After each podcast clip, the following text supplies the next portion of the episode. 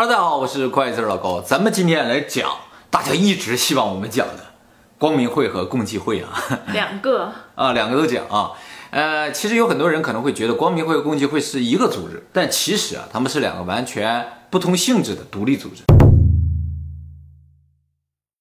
关于共济会的起源呢，有很多说法。它毕竟是秘密组织，所以究竟是什么时候起源的，是谁发起的，没人知道。它的英文名字叫做 Freemason。Free 呢是自由的意思，Mason 呢是石匠的意思。从字面意思来看的话，就是自由的石匠。所以有些人就说啊，这个 Freemason 也就是共济会啊，是在中世纪时候的一个石匠工会演变而来。中世纪的时候啊，最有学问的就是石匠，他们相当于现在的建筑家，教堂啊、宫殿啊。啊，人们的建筑啊，全都是由石匠来建。工程师，对对对，所以石匠的社会地位是非常高的。而且呢，石匠这个手艺啊，他们代代相传是有非常严格的规矩的，而且是秘密进行的。那么欧洲这些贵族啊，呃，他们对石匠就是又爱又怕，哦，因为他们住的宫殿都是石匠建造的。但是呢，他们也知道这帮石匠也能建城市，能够建大炮，所以呢，他们就非常想控制住这批石匠。但是石匠呢，不想被人控制。于是就组织了这么一个秘密的组织，这呢就是共济会起源的一个主流说法。那么共济会既然是一个秘密组织，怎么知道它存在的呢？是在一七一七年的时候，在英国伦敦就建立了一个共济会的会所，啊，上面写着共济会，对对，所以人们就知道有这么一个组织的存在了啊。那么英国伦敦的这个会所呢，就是现在我们所知道的共济会的最早的起源的这么一个地方。这个会所呢，现在世界各地都有，像美国的会所是是现在最大的。注册会员有二百多万，这些世界各地的会所啊，都是独立运行的，互相不干涉的。最早共济会都是石匠嘛，但后来啊就不再是石匠了，他们主要是拉拢社会上的一些成功人士。按照共济会的说法，把这些有钱人拉进来之后呢，就做社会贡献。当然，他们所强调的这个社会贡献啊，不仅仅是限于金钱了，还拉拢有才能的人。既然说了共济会全世界各地都有。中国有没有呢？哎，其实中国啊，在古时候还真有一个叫做共济会的组织，就是天地会。这个天地会的英文名字叫 Freemason，真的，真的。但是他们和这个欧洲这个 Freemason 其实压根一点关系都没有。接下来我们再说一下光明会啊，这个光明会的起源就很明确，是在1776年的时候，有一个德国人叫亚当·维索兹的人建立的。很像日本人呢，猥琐子。这个人呢，在巴伐利亚这个地方建立了最早的光明会。巴伐利亚是中世纪德意志联邦最南部的一个最大的城邦。这个亚当·维索兹啊，就是一个天才。天才有什么特点？五岁就能抬头。没错啊。维索兹呢，五岁就能抬头，二十岁呢就拿到了这个法学学士学位啊，二十四岁就当了大学教授了。其实，在中世纪的时候，那个时候人们上学不仅要学习一些学问，而且呢也要学习神学。嗯，哎，他当时学的就是耶稣，他就觉得他的想法跟耶稣的想法不太一样，于是呢他就改学了古埃及的神学和犹太教。他学着学着，他就觉得，哎，我要建立一个自由平等的新世界。啊，有这么个想法，于是呢就建立了这个光明会。当初建立光明会的时候只有三个人，然后这三个人就拼命去拉会员，他们就看到这个社会上啊谁看上去挺优秀的，他们就去拉谁。很快呢就发展起来了，很多人就入会了。其中呢就有一部分共济会的人就加到这个光明会来了。大家注意啊，光明会也好，共济会也好，不是说只能加入一个，那两个都加入不就得？赞助两份钱嘛，那无所谓啊，反正拉拢的都是成功人士，有的是钱啊。有一些加入光明会的这个共济会成员呢，就觉得这个亚当·维索兹啊是个有才能的人，就想把他拉进共济会。这个亚当·维索兹呢，还真就加入了共济会了。嗯，加入共济会之后呢，他就开始拉拢共济会里边成员 加入他的光明会啊。当然了，他拉拢的时候呢，肯定是主要选择有钱的啊贵族。结果时间一长吧，就形成一个什么状态呢？共济会有很多人，嗯，而共济会里边这些有钱有势的人啊，都是光明会的。确实是个天才。哎，可以简单理解为，共济会呢是一个非常大的组织，而光明会是这个共济会里边的精英啊、尖端人士组成的。班子。哎，没错。哎，当然了，也有一部分光明会人他不是共济会的。啊，也是有的，所以这个关系是比较复杂的。那那共济会里的人应该以能进入光明会为荣吧？正因为如此呢，很多人后来就主动想要加入光明会啊。这个光明会的势力就越来越大了，而且想加入他们都是有钱有势的人啊，都是一些贵族啊。这就让这个当时的罗马教廷还有政府，他就感觉到危机了。在任何的时代啊，秘密组织都是不被允许的。虽然你说你秘密的干好事儿，但是我知道你在干什么。你要是一旦团结起来要反政府怎么办？所以呢，就开始镇压这个光明会。这光明会的成员呢，就很多就开始隐姓埋名。这个亚当维索兹也跑了。光明会呢？是由一个叫做鲁西法基金的这么一个基金组织运作的。这个基金会呢，坐落于纽约市联合国广场六百六十六号。而且这个基金会啊，是联合国教科文组织的一个常驻机构。那么现在光明会里最主流的这个派系啊，信奉的是卢西法。卢西法在我们以前视频提到，就堕落天使卢西法。哦，他们就会想，神建立的这么一个世界，为什么会变得越来越混乱呢？我们要改变这个世界，就要信奉反神的人。所以呢，他们就信奉路西法。路西法是撒旦的原名，撒旦还是神的时候叫路西法，后来变成堕落天使了之后，他就变成撒旦。所以呢，光明会啊，他信奉的是撒旦，给人的印象就是邪恶的这么个印象。哎，但实质上他们的宗旨呢，就是建立一个新世界。哎，那么这个基金会的钱从哪来呢？我们就要提到一个非常有钱的家族了，叫做罗斯柴尔德家族。这个是个犹太家族。现在世界上大家听到的有钱人，比如说比尔盖茨啊，也亚马逊的总裁啊，啊，都都很有钱嘛。其实这些人啊都没有这个罗斯柴尔德家族有钱，他们隐富，就是你根本就没听说过这些人。但是世界上大银行后面都是他们。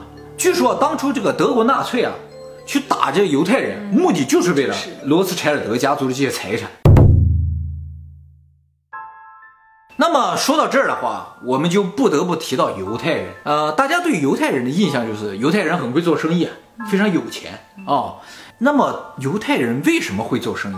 为什么有钱？其实犹太人一开始和我们没什么区别，他们住在现在以色列那个地方。但是呢，有一天，古罗马帝国就把以色列这个地方给侵略了，犹太人呢就殊死反抗，结果招来的是更血腥的镇压。古代的时候打仗只有一个目的，就是占领土地。犹太人呢就流散到欧洲各地去了。在那个时候啊，农民是非常崇高的职业，经商是非常低贱的职业。他们这些流散到各地的犹太人啊，就受到当地人的歧视，逼着他们去经商。后来随着时代的发展，欧洲也开始兴盛商业，那原先种地的农民啊，也都开始经商了。但是他们肯定干不过已经经商了上千年的犹太人，欧洲人又看不过去了，说凭什么你们这些原先低贱的人现在这么有钱，又开始镇压他们？所以犹太人的命运是非常悲惨。但是他们不断的被驱离，不断的没有土地，就造成他们始终没有归属感。他们所有信念的根源只有钱，有钱就有稳定的生活，没钱他们什么都没有。所以现在犹太人有了钱之后呢，在以色列那个地方复国了。几千年前你们把我们赶出去了。让我们流离失所，我们通过经商挣了这么多钱，我们把地买回来。以色列复国了，大部分土地就是这个罗斯柴尔德家族买。你说他多有钱啊？关于光明会和共济会的标志啊，有很多啊都混在一起，就是你也搞不清它是光明会的标志还是共济会的标志。哎，比如说六芒星，有些人说六芒星是共济会的标志，有些人说是光明会的标志。还有六六六，六六六呢，其实更倾向于是。光明会的标志，因为光明会啊是信奉撒旦的，撒旦的标志是六六六，是共济会而不是光明会的一个非常明确的标志啊，就是中间写个字母 G，上面一个圆规，下面一个方距，这个标志呢是共济会的标志，而不是光明会的标志。为什么是个方距和圆规呢？是因为也说了嘛，他们是石匠，这些都是石匠的工具。美国跟共济会也好，跟光明会是有很大关系的。这个美元就体现出来了啊！大家可能也都看过，美元的背面有一个金字塔。首先，美元上有一个金字塔，它就是不自然的一个情况，对不对？一般人们都在钱币上印自己国家的宏伟建筑，谁去印别的国家的，是吧？他就印了个金字塔，而且呢是一个未完成的金字塔，上面这个尖儿呢就是权势之眼，权势之眼呢是共济会的一个标志。呃，它这周围写了一圈字母啊，你给它画一个六芒星，这个六芒星各个角指上的字母呢合起来就是 Mason。这个金字塔最下面写了一行字，这一行字啊是罗马数字，这罗马数字加一起正好是一七七六，就是美国建国的日子。但是把这个罗马数字的最左边的这个 M 去掉，剩下的字母单独取一个，加在一起正好是六六六。日本的钱上也有。大家把这个呃，大家可能没有一千日元啊。这个一千日元，如果对着光来看的话，这个富士山不是个三角吗？这个三角里边就会出现一只眼睛，这只眼睛就是正面的这个人物的一只眼，就正好就是赫鲁斯之眼，全是这只眼。光明会卡牌是一个卡牌游戏，这个卡牌游戏呢是一个叫史蒂芬·杰克逊的游戏公司开发的。最有名的是他一九九五年出的那个版本，因为那个版本上画了很多画，在后来都发生了，于是人们就说他这是个带有预言能力的卡牌。比如说他在一九九五年这个卡牌里有画这么一个图，嗯，这个就跟那个九幺幺事件很像，但它都是九五年画的。还有呢，就是这张卡牌顶上写了核电厂发生事故，嗯。这个日本的这个核电厂发生事故就很像，这个核电厂事故的时候，日本也发生了海啸。然后还有最神的就是这个，这张卡片写了 enough is enough，适可而止，上面画了个人脸，怎么看都是特朗普，就是说他预言了特朗普能当选美国总统。那么还有一个比较可怕的还没发生呢，就是这个图片，这个图片上面画的这个钟楼啊，特别像银座的那个钟楼，嗯，哎，而且底下的人穿着五色的衣服。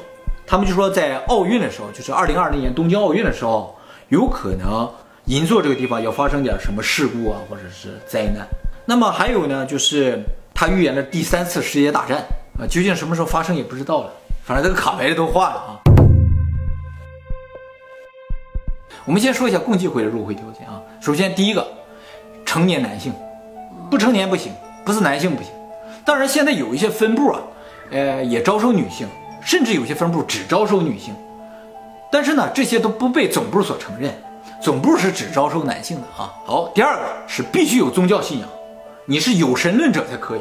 你管你是信犹太教、信基督教都可以啊，大家教之间互相对立也都没关系。佛教也可以，可以，道教都行，只要你信神就行。然后呢，就是有稳定的收入，无业游民不行。还有呢，就是能够支付高昂的入会费，多少钱？呃，八千日元。然后呢，就是身体健康。你虽然符合上面的条件，接下来条件呢，你可能啊就很难办到了。就是他是推荐入会的，你首先得认识会里的人，或者是他们主动来找你。还有呢，就是即使你被推荐了，你要经过考核，在考核之前啊是要进行漫长的学习的。哎，这个共济会里边人交流啊，不是直接说话的，是用一些隐喻的方式进行交流的。这些交流的方式是要学习的。学会的时候经过考核，考核通过了才能正式入会。那光明会呢？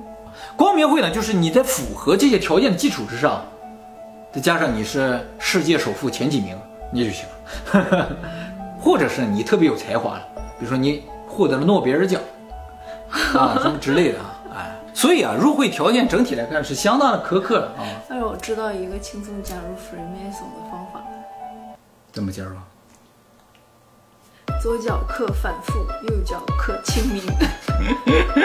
天地会啊！